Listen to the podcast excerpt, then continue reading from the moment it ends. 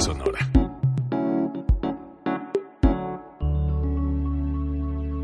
Código Libre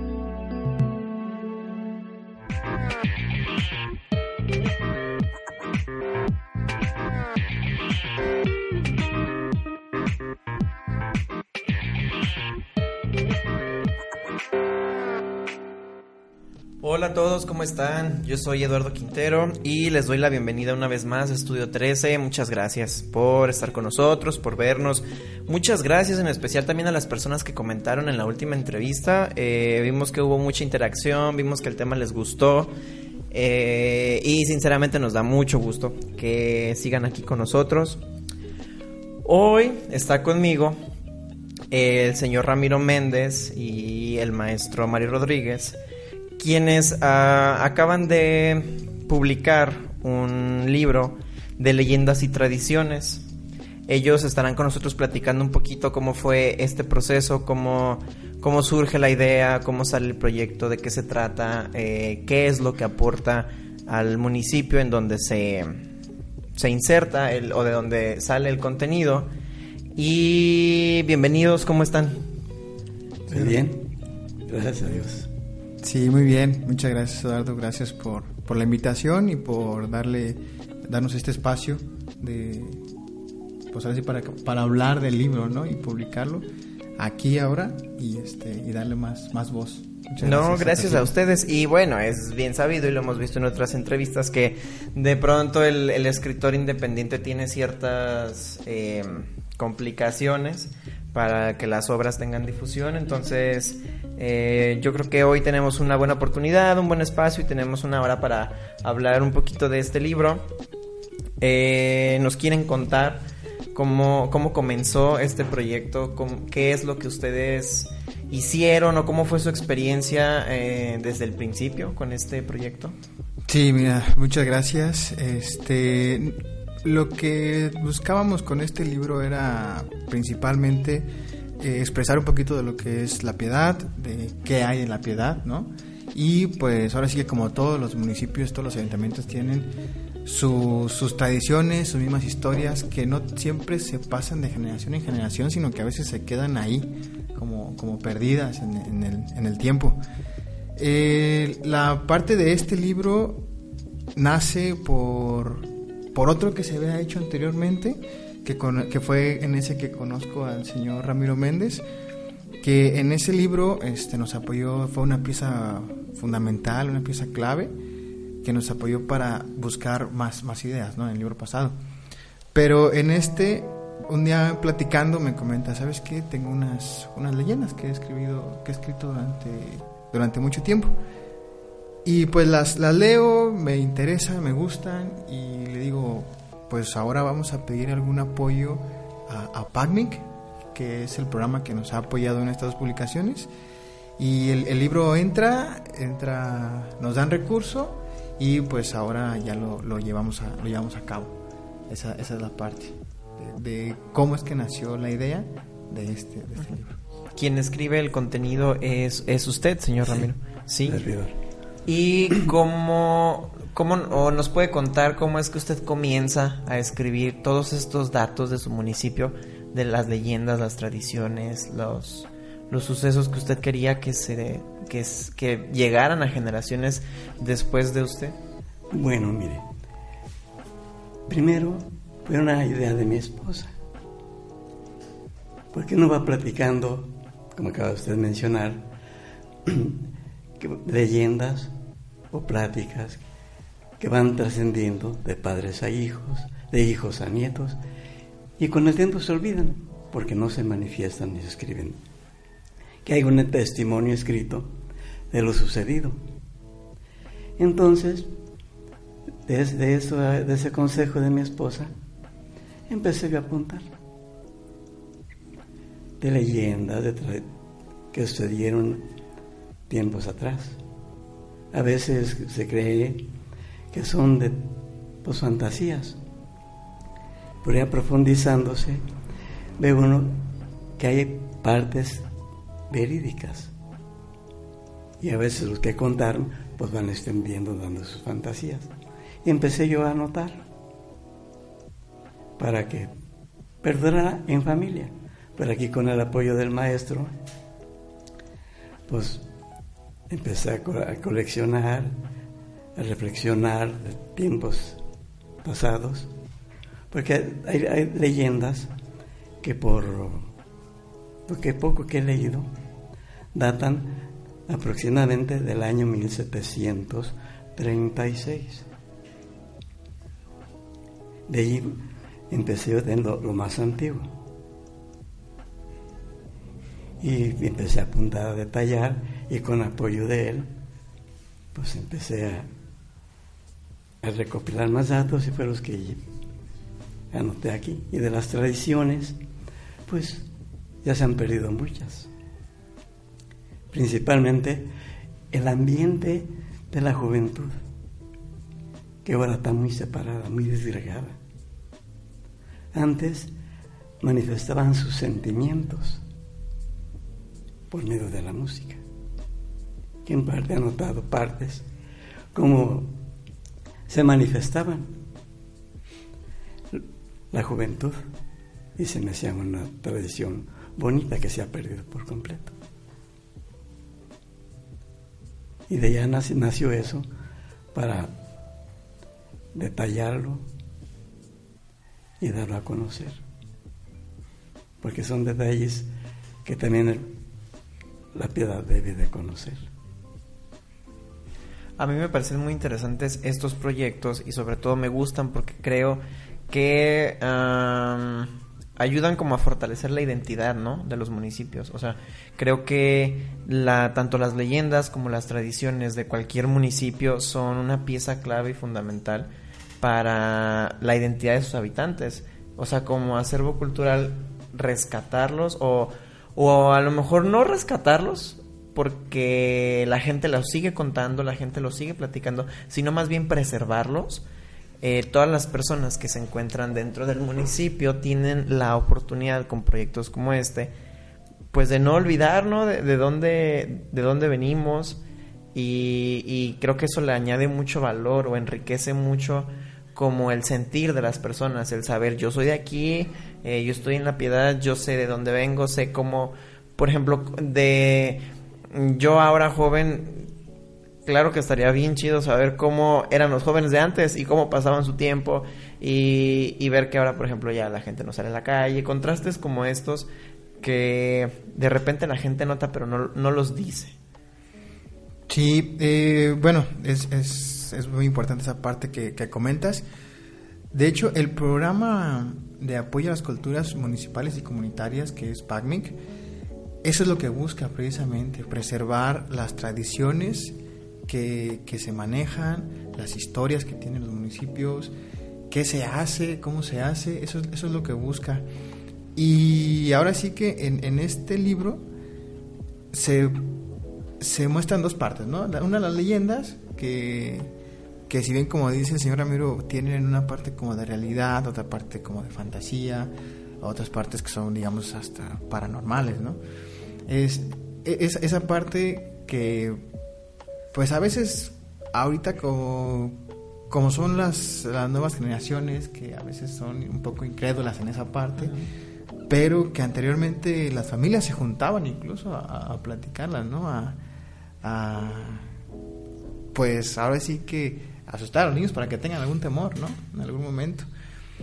Eh, eso se, se, buscaba y eso se, se pone en esta parte en la parte de las leyendas. Eh, las tradiciones, pues obviamente son eso que, que se ha perdido, desgraciadamente.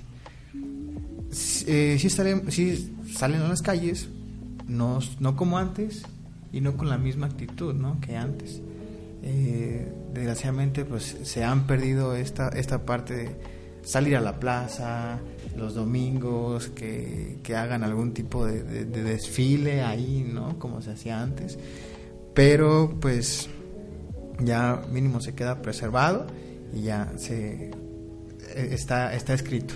Y, es más fácil difundirlo así, porque eh, yo creo que así como sucedió con el señor Ramiro, yo creo que hay muchas personas que en, en algún momento escribieron las historias o las leyendas que escuchaban en su colonia, en su barrio, o cuando la gente se juntaba eh, a platicar en las banquetas y allí se quedaron.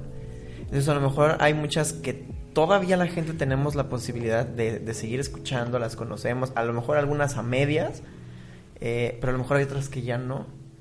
Y tanto las leyendas como las tradiciones creo que, que le añaden, como te comentaba, mucho valor como a la personalidad de los pueblos de, de decir, ok, es, es, obvio que la gente ya de ahora ya no piensa como la gente de antes, pero qué bonito el, poder saber cómo, cómo pensaba la gente de antes, cómo pasaban su tiempo, qué era lo que creían, o, o como dices tú, que asustaban a los niños para, pues no sé, para que hicieran algo, para eh, o que no hicieran algo y pues a lo mejor vemos que los niños de ahora, o sea, ya ni le tienen miedo a nada y ya le contestan a los papás y así.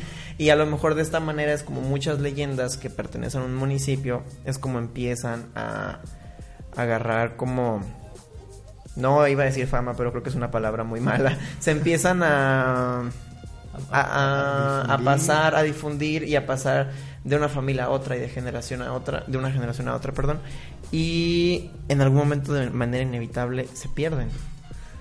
Eh, señor Ramiro, cuando usted se, eh, se da cuenta que tiene un, material así de historia, que creo que lo podemos llamar, sobre el municipio, eh, ¿en algún momento usted pensó en, que lo iba a poder publicar así para todo el mundo?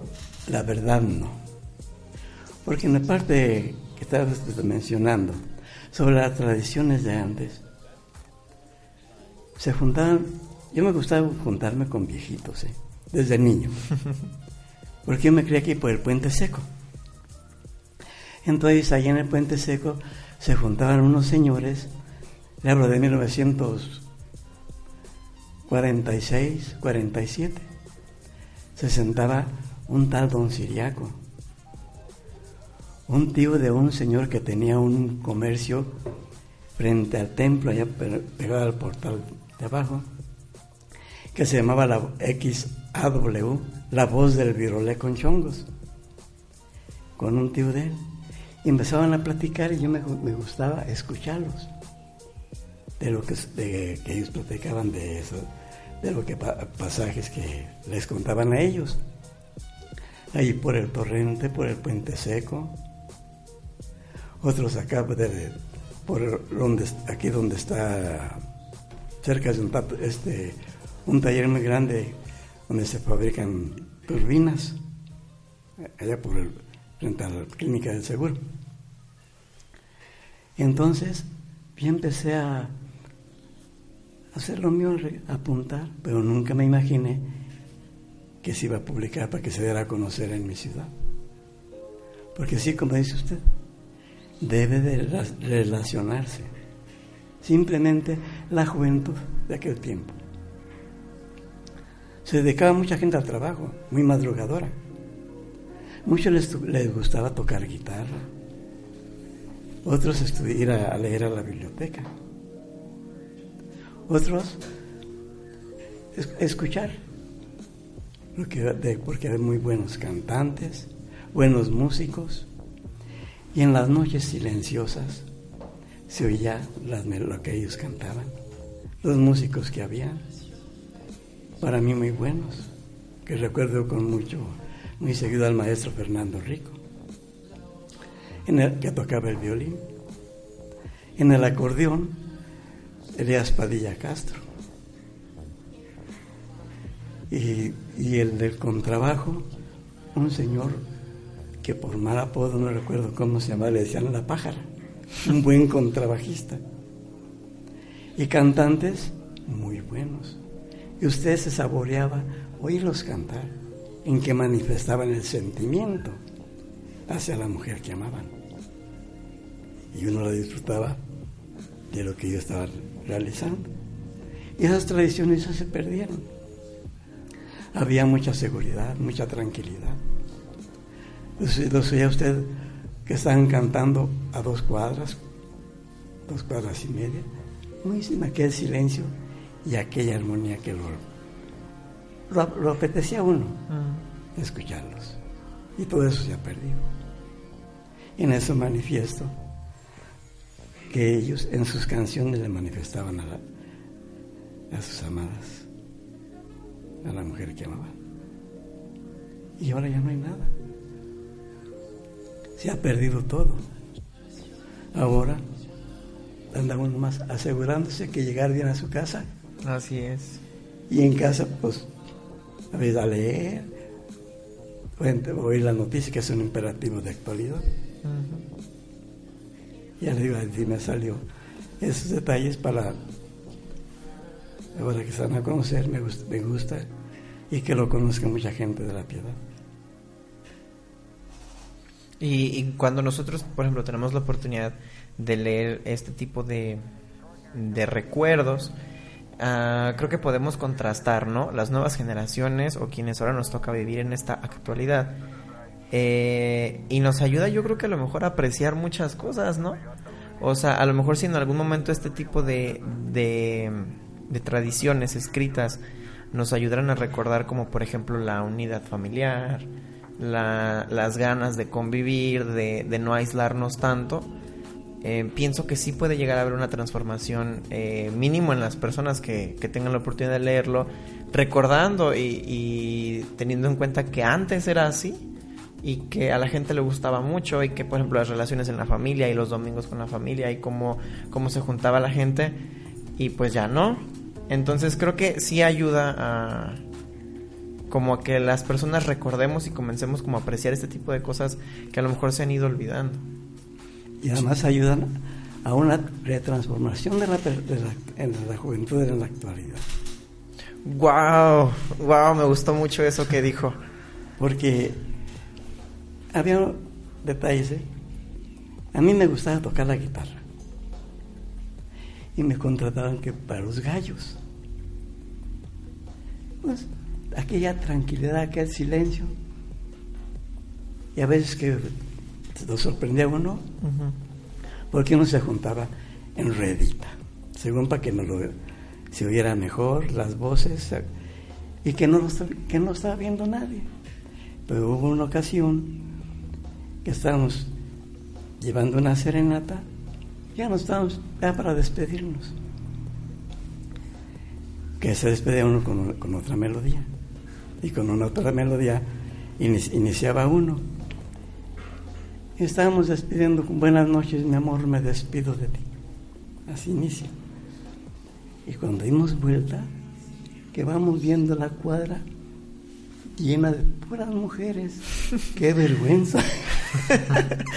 y ahí vamos todos a la carrera agachados, llegar pronto a la esquina y vámonos. Le daba, le daba pues una vergüenza pensando Ajá. que, que nadie lo estaba escuchando, que muy poca gente. Y así detalles. Un detalle también muy bonito que me gustó, aquí por, por el barrio. Yo de mi trabajo pues llegaba a veces a medianoche, no tenía horas para llegar. Y estaba un muchacho con su guitarra ahí en una esquina cantando canciones románticas, él solo. Y una ventana puer- ahí abierta y se miraba la sombra de una muchacha ahí por. Se me hizo muy bonito, muy agradable y manifestar los sentimientos que ahora se han perdido. O sensibilidad que de repente las personas ya damos por Por pues, por, per- por ignorada más bien, o sea que la gente ya ignoramos como estos detalles como tan sensibles que como usted comenta, creo que si los retomamos puede haber una retransformación en las nuevas generaciones. Pues yo espero que así debe de, que así se transforme. Porque hay, tan, hay tantas frases tan bonitas que, pues, bueno, para mí que tengo un corto conocimiento, ¿no? De una melodía muy bonita. Una de sus partes dice, quisiera preguntarle a la distancia si aún es tu corazón nido vacío, para poderte llevar entre mis brazos y allá en tu corazón dejar el mío. Digo, hay frases pues, que Ujú. van complementándose de acuerdo a esos tiempos de atrás, ¿verdad? En las melodías. Pues se me hacía muy bonito. Y ahora no. Y ojalá que Dios nos dé licencia que haga esa transformación en la juventud. Para que haya más seguridad, que haya pues más temor de Dios. Ya que estamos tocando este tema, por ejemplo, me pueden contar ustedes dos, eh, más bien para ustedes dos, ¿cuál es como la importancia de, de preservar este tipo de, pues de contenidos, de, de historias, de relatos en, en nuestra cultura? Yo, eh, para empezar, pues es, es algo muy importante porque es una parte de, la identidad personal, ¿no? Creo que todos tenemos una raíz de dónde venimos, este, dónde estamos y hacia dónde vamos. También, eh, pues es, es parte de, de, de, nuestra identidad, de, nos, de nuestra piel y de que aquí vivimos. También nos pesaría mucho, o al menos en lo personal, si todas estas tradiciones, todas estas leyendas se, se empezaran a perder, porque creo que nos convertiríamos en algo muy, muy monótono. Este, de, de decir, pues, ¿sabes qué? Ahora sí que co como toda esta vida más capitalista, ¿no? Trabajar, casa, comprar, este, comprar ver redes sociales, es todo, ¿no? Eh, pero también hay que voltear atrás, hay que ver de dónde venimos, quiénes somos, a dónde pertenecemos. Y, y, me gusta, este, yo cuando conocí al señor Ramiro, pues es una persona muy inteligente, que es, es mucho que aprender de él. Y, y, más que nada, pues este libro se hizo con esa finalidad, ¿no? Con esos apuntes que él tenía, todas estas que ha escrito por mucho tiempo, pues no dejarlos en un apunte, ¿no? Sino que hacerlo ya una publicación más en forma. Eh, es, espero que este proyecto no se quede nada más en este, sino que pues hacer hacer más, ¿no? Porque hay mucho mucho que hacer. Queda mucho todavía en el tintero, queda mucho todavía que, que no se ha terminado. Porque así es, así es la historia, así son las tradiciones y la leyenda. Nunca está completo. Eh, pienso en un futuro, ojalá, ojalá se pueda sacar algún, algo otros, otros tomos de esta parte. Cuando ustedes estaban... Ah, bueno, señor Ramiro, ¿quiere con, eh, decir algo con respecto a esta pregunta de la importancia de preservar? Pues mire, yo digo, apoyo lo que acaba de decir Mario, que sirva para la transformación, la preservación de esas nuevas costumbres que los jóvenes han perdido. Porque ya habiendo transformación hay más respeto. Y respeto más que se merece la mujer en la actualidad. Antes, a un anciano, va por la banqueta, se bajaba uno de ella, lo dejaba pasar con amplitud. A una mujer, igual. Ahora no. Hay mucho mucha falta de respeto. Y yo espero que por medio de lo que vayan a leer, vayan entendiendo el comportamiento que deben de tener. Para que mañana, Dios nos dé licencia, tengamos un México mejor.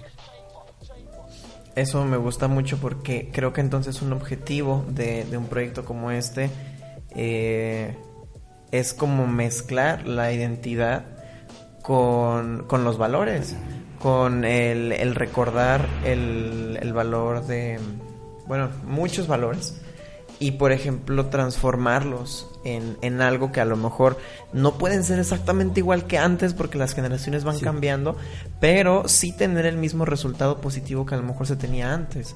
Y yo pienso que eso le da un valor agregado al proyecto muy importante, el que no nomás es preservar, el que sí, claro que sí, eh, es cultura, es no olvidarnos de dónde venimos, como lo comenta Mario, pero también el, decir, eh, a lo mejor se puede hacer un poquito de conciencia, un poquito de educación en cuestión de valores, en cuestión de, incluso, ¿por qué no? A lo mejor en cuestión de sentimientos, de maneras de expresarse, maneras de comportarnos allá afuera. Y yo pienso que eso está muy padre cuando ustedes estaban trabajando en este proyecto, cuando ya le estaban dando forma o incluso desde un principio cuando dijeron hay que hacer algo, ¿se toparon con más libros de um, pues no, no de historia, sino más bien como de, leyendas o de tradiciones del, del mismo municipio.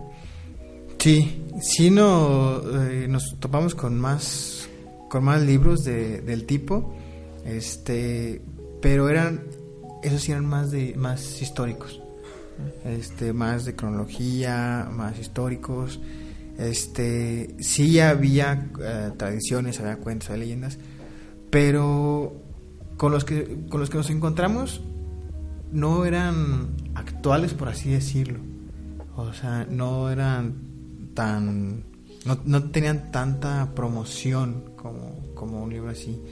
Obviamente sí eran publicaciones independientes. Este, uno de ellos me encontré con eh, el licenciado Fernando, que, está encargado del museo. Me encontré con eh, estos, me encontré con otros de leyendas, por ejemplo, el que es aquí de la Piedad Michoacán, que es el, Fénix del Amor. Este, que ese ya es más histórico, que obviamente se eh, se compensa una parte de la historia con las tradiciones y pues eso fue lo que me llamó la atención, ¿no? Que no tenían como tanta tanta promoción estos libros independientes. El Fénix del Amor obviamente sí ya es más anterior, pero estos independientes no tenían tanta promoción y fue lo que lo que dije, bueno, entonces pues hay que sacar todavía más, ¿no? Porque no, uh -huh. no está completo esto. Sí, complementar lo que ya hay a lo mejor con algo un poco más moderno, un poco más fresco. Porque eh, en realidad para quienes tengan la oportunidad de comprar el libro, que ojalá sí lo compren, es un libro que se ve muy bonito, muy fresco Gracias. y que aparte de todo eh, llama mucho la atención porque está ilustrado. Sí. Entonces, este, este proceso creativo como de, de ilustrar, eh, yo creo que ayuda a la gente que si bien también se ha perdido el hábito lector, eh, que se retome y que mmm, pueda ser como un enganche para las personas y decir, ¿sabes qué? No nomás porque en la portada dice leyendas y tradiciones va a ser un libro aburrido y va a ser un libro que no le puedes dar a tus sobrinos y va a ser un libro que los niños no pueden leer en la escuela, o sea, no, todo lo contrario, sino creo que más bien es una propuesta y porque la estoy viendo que, que apuesta por esto, o sea, el, el que sea más llamativa esta parte de la historia que como ya hemos dicho en repetidas ocasiones es muy importante. Sí, y aparte es lo que se buscaba. Eh, se buscaba hacer algo fresco, algo dinámico, algo que no fuera la historia que ya todos, todos conocemos, ¿no? Uh -huh. eh, algo tan cuadrado. Exactamente. Está ilustrado, nos apoyó eh, el Edith, es una, una eh, alumna compañera que trabajaba ahí, que estudiaba ahí en, Uni, en UNIVA este en esa, las ilustraciones yo les las mostraba le decía cómo ves que eh, puedes hacer ah yo, pues sí me llama la atención vamos a hacerlo y, y, conoció al señor Ramiro y dijo ah este pues me llama más la atención no uh -huh. porque siento que es como como como si mi abuelito estuviera escribiendo cosas así y digo pues vamos a, darle qué padre vínculo no sí, entre el sí, ilustrador sí. y el escritor el decir eh, siento que me está contando una historia de mi abuelito sí sí sí. Y, y aparte pues el señor Ramiro es alguien que se estima mucho.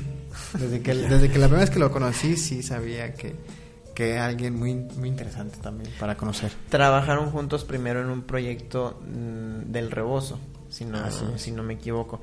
Eh, era un proyecto de investigación. Sí. Eh, en este proyecto el, el señor Ramiro aportó uh, con información igualmente histórica. O, ¿O cómo fue la dinámica en este proyecto? Nada más como para dar un poquito más de contexto de cómo surge la idea de empezar a transcribir después. En el proyecto de investigación, este, obviamente buscábamos las piezas claves, ¿no? O sea, quién te lleva a decir qué uh -huh. y cómo a hilar todas esas historias. Entonces, con un rebocero me dice, ah, corre ve con, con mi compadre. Se, eh, se, llama Ramiro, vive aquí abajo, a las cuadras. Ah, perfecto.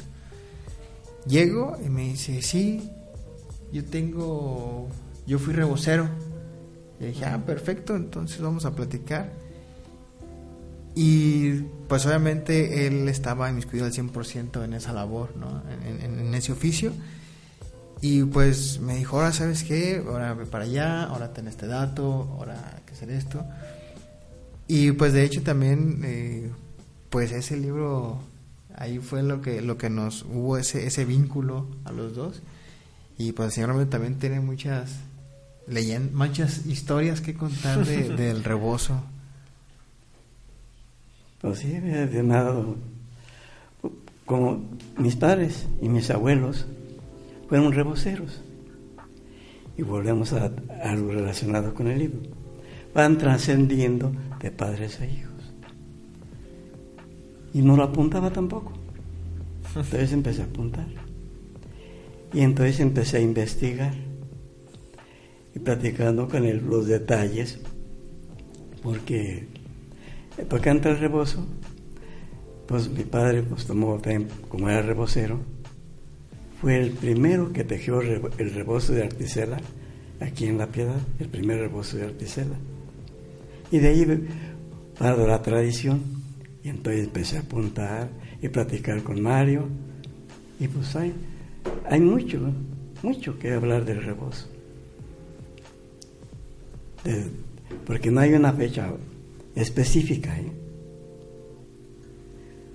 Porque pues está tomando decisiones a veces por lo que lee. ¿Cuándo vinieron los primeros reboceros aquí? Porque siempre los reboceros anteriormente pues no se tomaban en cuenta.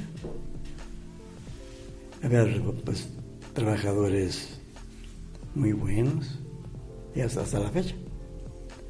Pero no, como le dijera, no, había no se había la, preocupación de buscar los principios que fueron los primeros. Porque hay detalles pues, históricos donde se mencionan de los primeros curtidores, los primeros zapateros, ¿verdad?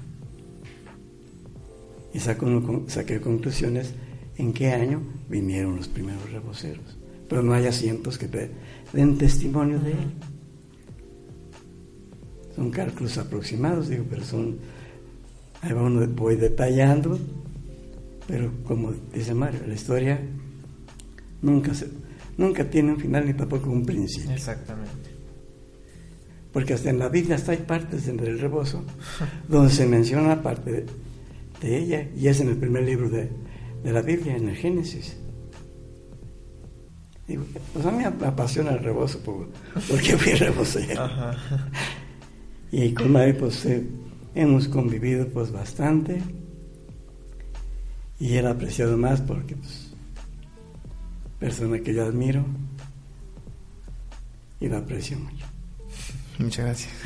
A mí se me hace muy interesante cómo ambas situaciones, tanto la historia del rebozo como las leyendas y las tradiciones, son esta esencia, ¿no? De la, de la cultura del municipio, son como la a lo mejor gran parte de la, de la médula o de donde salen muchas otras cosas que ahora existen en el municipio y que a lo mejor hay mucha gente actualmente que ni siquiera tiene la oportunidad como de tener estos datos presentes porque simple y sencillamente a lo mejor se nos ha educado de otra manera en donde como te comentaba hace rato a lo mejor sí conocemos las leyendas pero a lo mejor están incompletas. O a lo mejor sí sabemos que se hace el rebozo pero pues no sabemos ni cómo ni desde cuándo como dice el señor Ramiro. Y eh, creo que ese tipo de datos, volvemos al preservar, eh, genera muchísima, muchísimo vínculo con nuestra identidad y lo voy a, repetir porque me gustó como lo dijiste, eh, nos recuerda de dónde venimos. Y, es bien sabido y, está comprobado que mientras los... ah, se me fue la palabra, como los constructos sociales, como las sociedades eh, mientras más información hay de dónde se viene, es más fácil arreglar ah, ciertas situaciones que se van dando conforme la misma evolución de la sociedad. Pero si las mismas personas del pueblo no saben ni de dónde vienen ni qué hacían, creo que está ese espacio en blanco, ¿no? En la, en la conciencia del ciudadano. Y, pues bueno, este tipo de, proyectos abordan de manera muy, muy bonita, eh, lo voy a decir así, estas cosas que a lo mejor nos han enseñado que pueden incluso caer en lo aburrido cuando en realidad no es cierto. O sea, eh, esta parte de la cultura creo que es una de las partes más bonitas. Sí, exactamente. Y todo lo que, lo que queda por detrás de, del proyecto, este, todo lo que falta por descubrir. Porque obviamente las leyendas se, se basan, o lo que viene en el libro es como en el primer, en el primer cuadro ¿no? de, de la ciudad que obviamente pues es el los barrios más viejos, más antiguos, los primeros barrios de aquí de La Piedad. Y pues falta todavía lo, que ha crecido, ¿no? las nuevas partes, nuevas colonias. No digo nuevas por porque hace 50 años. Por hacer una diferencia de los más viejos. Exactamente, y este y esa es la parte.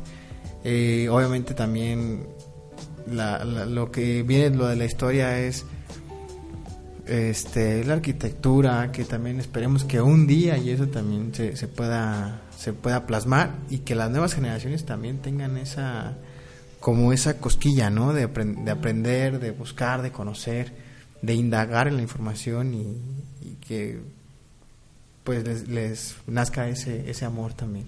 Oye, ahorita que tocas este tema, eh, por ejemplo, tú que ya eh, pasaste eh, estas situaciones junto con el señor Ramiro, ¿qué, le puedes, por ejemplo, o, o, entre los dos, qué le pueden aconsejar a las personas que tienen información y que a lo mejor tienen ganas de hacer una publicación pero no saben cómo?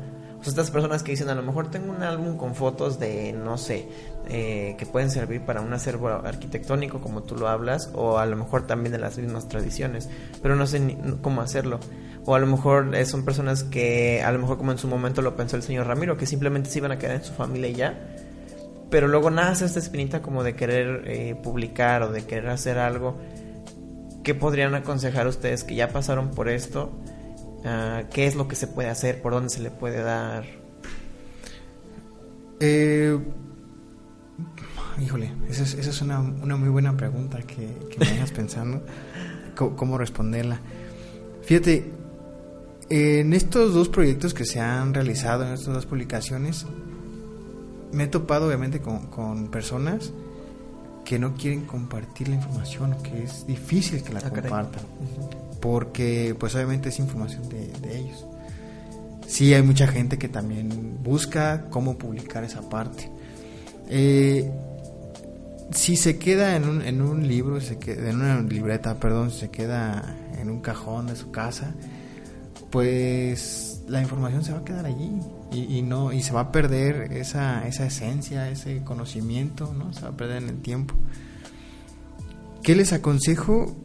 Pues igual buscar en alguna universidad, con algún profesor, con alguien cercano, con el primo, con el sobrino, con el nieto que, que, tiene también esa, porque obviamente son este talentos ocultos que a veces tenemos y pues buscar buscar esa parte. Y pues la otra parte que les que yo les diría sería este compartirlo Obviamente, ahorita recordando PACMIC, eso es lo que busca. El programa es lo que busca. Que gente del, del pueblo, de la comunidad, del municipio, platique la historia para sus mismas gentes. O sea, el programa eh, no busca nada científico, no, no, no, no busca, digamos, términos científicos, no busca una lectura científica, sino que busca ese como ese feeling del pueblo, ¿no? Que no necesariamente seas tú un gran investigador y pues lo va a hacer, no, lo que busca PACMIC es, esa parte. Gente del pueblo platicando para la gente del pueblo. Eso, eso es lo que busca. Qué bonito. Sí, sí, sí. Este, y pues eso es, eso es lo que lo que yo diría de, para las personas que tienen información y que quisieran compartirlo también. Señor Ramiro, ¿usted les recomendaría a todas esas personas que compartan esa información? Mira usted que sí.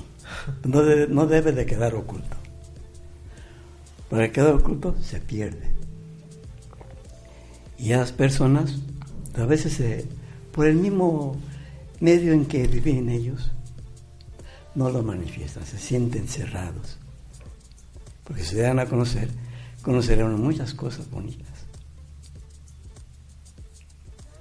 Como pues en las tradiciones, va uno buscando, él va leyendo, y uno quiere darlos a conocer, y esas personas no se encierran en su medio y no quieren manifestarlo. Y hay muchas, ¿eh? Yo espero que muchos de ellos lo hagan. Al mismo tiempo, tener otra satisfacción de leer lo que ellos escribieron. Así Sería es, muy y continuar preservando y todos compartiendo la información que a lo mejor no había podido salir, pero esperemos en algún momento. Fíjate, de hecho ahorita que, que, coment- que comentamos esta parte de que a veces luego la gente no, no quiere soltar la información porque la información tiene mucho valor, eh, tiene incluso igual de valor que el dinero, ¿no? Este, eh, buscar a quién compartirlo, porque luego se, corre el miedo de que, chin, si se lo doy, este, no va, no va a aparecer mi nombre o se lo va a adjudicar. Eh, también ese es, he, escuchado casos que también ha llegado a pasar, ¿no? Pero ahora sí que, pues platicarlo bien, decir, ¿sabes qué? Este, tengo esto, como lo que pasó aquí con el señor Ramiro, que muy amablemente, obviamente nos apoyó en el primero, pues como agradecimiento, pues le digo, ah, vamos a publicar su- su- sus escritos. El libro, este, sí lo digo a ciencia cierta y abiertamente, el libro es, es del señor Ramiro. Yo nada más fue como, como esa parte, ¿no? Ese, ese, ese empujoncito para que de, de sus apuntes, de su libreta, se llegara a esto.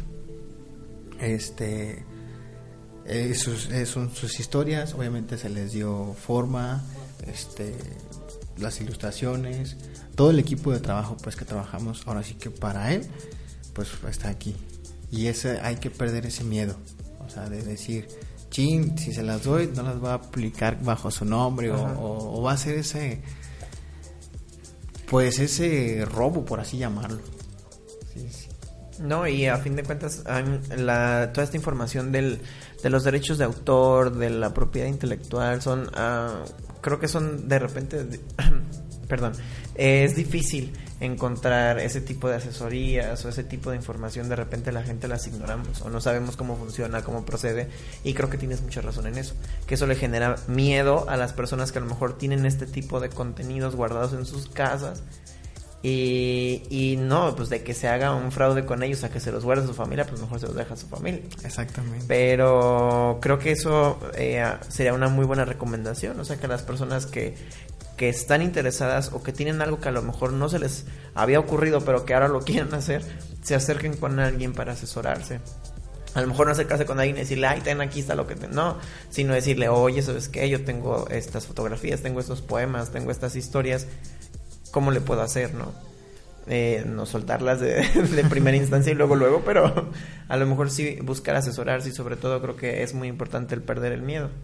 Porque igual como lo comenta el señor Ramiro, él jamás pensó que, que todo lo que él escribía con tanto cariño ahora sea una publicación oficial y sobre todo que haya sido apoyada eh, de esta forma. Sí, exactamente.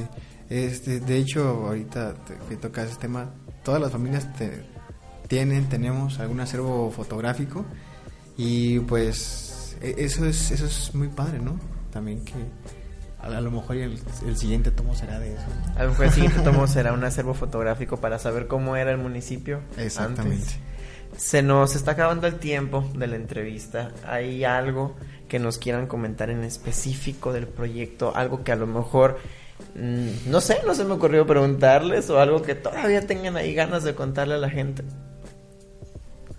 Adelante, señor Ramírez. Pues mire, yo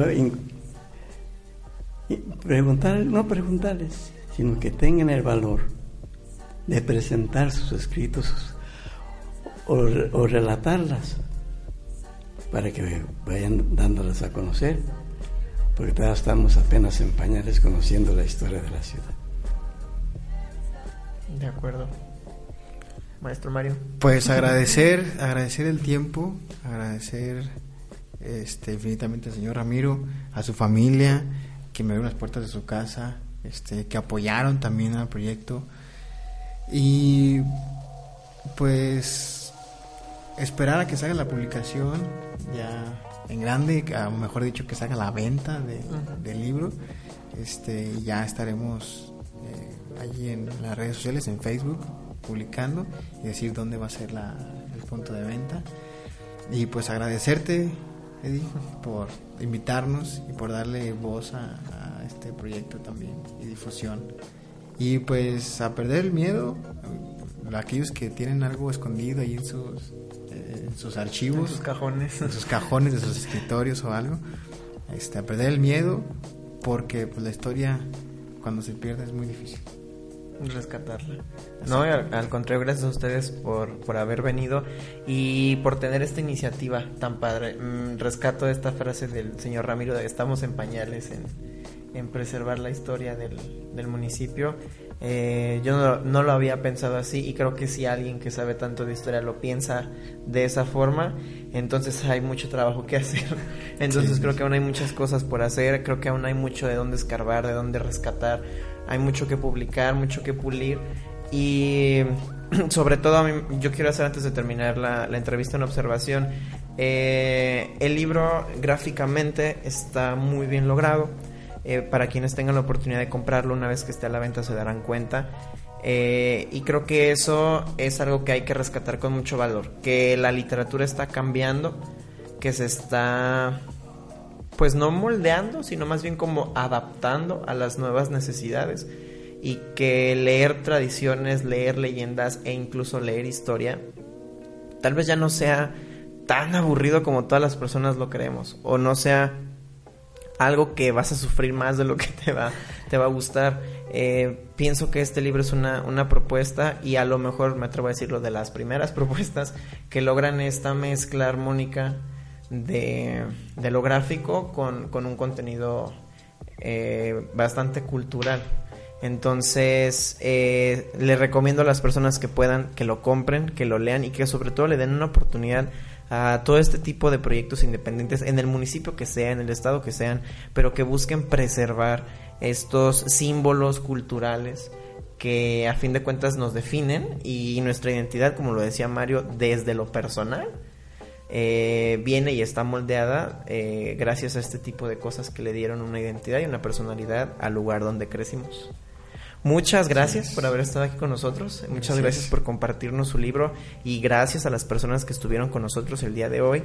Queremos recordarles que pueden ah, escuchar el podcast de este programa en Spotify, en Apple Music, en iBooks y la retransmisión del programa eh, siempre es en Facebook, los sábados a la una de la tarde. Y más adelante ojalá tengamos la oportunidad de mediante redes sociales informarles un poquito dónde será el punto de venta y la publicación de este libro para que quienes estén interesados asistan. Y pues no me queda otra más que darles las gracias por haber estado aquí. Pues gracias a ustedes por darnos esta oportunidad. Muchas gracias, Eddie, tu equipo. Muchas gracias a todos. Yo soy Eduardo Quintero. Hasta la próxima.